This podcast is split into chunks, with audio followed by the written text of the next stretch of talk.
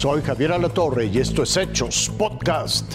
El gobierno federal se agenció 120 mil millones de pesos de los presupuestos de salud de los estados. Dice que son para el IMSS Bienestar. El Pleno del Senado aprobó una reforma para consolidar la federalización de los servicios de salud del Instituto Mexicano del Seguro Social para el Bienestar, IMSS Bienestar. Con estas modificaciones, la federación se encargará de manejar los fondos de 23 estados del país destinados a la salud para concentrarlos en la federación, así como las funciones esenciales para la población que no cuenta con acceso a esos servicios. Se estima que la federación absorberá una bolsa de cerca de 120 mil millones de pesos que actualmente manejan los estados. Fueron 57 votos a favor y 37 en contra. Morena y sus aliados respaldaron las modificaciones. Aprobar y dar el voto a favor de esta iniciativa es ayudar a una gran institución que fue creada para cuidar y proteger a los mexicanos y que lo ha hecho y lo ha hecho bien.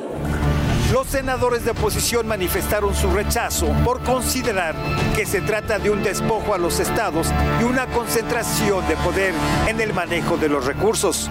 Yo le pregunto a las senadoras y senadores de Zacatecas, ¿hoy van a votar por quitarle a Zacatecas 3 mil millones de pesos? ¿Hoy van a votar por quitarle a Zacatecas 3 mil millones de pesos? Esto es un desorden por el lado que lo quieran ver. En este dictamen estamos hablando de más de 120 mil millones de pesos para un paquete global de 32 entidades federativas. ¿Qué es el autoritarismo? La concentración del poder. ¿Qué es lo que hace esta iniciativa?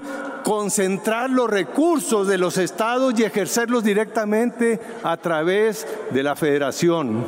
Eso es concentrar el poder.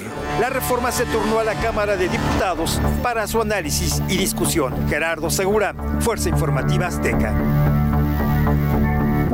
La Suprema Corte invalidó la prohibición de las corridas de toros en la Plaza México.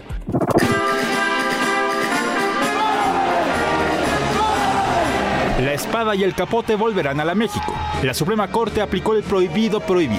Dio luz verde a la fiesta brava en la capital del país y abrió las puertas de la monumental Plaza de Toros. A propuesta de la ministra Yasmín Esquivel, la segunda sala dio una estocada al freno que impuso el juez prohibicionista Jonathan Bass a las corridas de toros. Revocó la suspensión que mantenían detenidas las corridas. No se niega la suspensión definitiva a Justicia Justa Asociación Civil. Quedan aprobados estos proyectos con la unanimidad que nos ha sido informada. Decisión que fue festejada por los taurinos. ¿Cómo era posible que un grupo de personas con oscuros intereses pudo paralizar por año y medio una industria de la que dependen 22 mil familias de mexicanos? Una industria que tiene una preservación del medio ambiente ejemplar en México.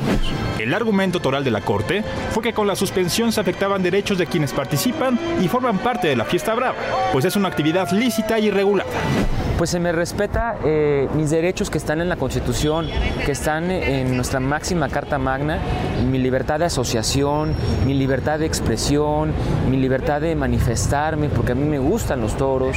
Este, entonces, se respetan esas libertades. La reanudación de las corridas de toros en la México beneficia a miles de familias que se vieron afectadas por casi 19 meses por un juez que poco conoce de la tauromaquia. Con esta decisión abrió la puerta para que pueda revocarse la suspensión que tiene congeladas las corridas en Guadalajara, Jalisco. Juan Pablo Reyes, Fuerza Informativa Azteca. Los clavadistas de la quebrada están listos para reanudar el espectáculo.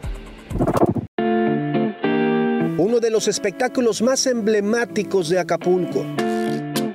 Patrimonio cultural de los guerrerenses. Hoy, a seis semanas del impacto de Otis, la quebrada luce así, completamente vacía y los alrededores destruidos. Como la mayoría de los acapulqueños vivimos del turismo y es un golpe muy duro, pues porque hoy a más de un mes no tenemos ingresos económicos.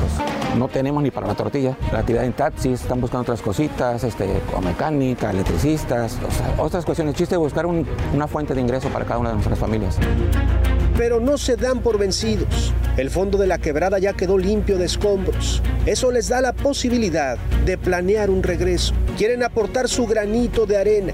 Aseguran que mientras más pronto regresen los clavados a Acapulco, más pronto regresarán los turistas y solo así, poco a poco, saldrán adelante. Roberto Domínguez, Fuerza Informativa Azteca.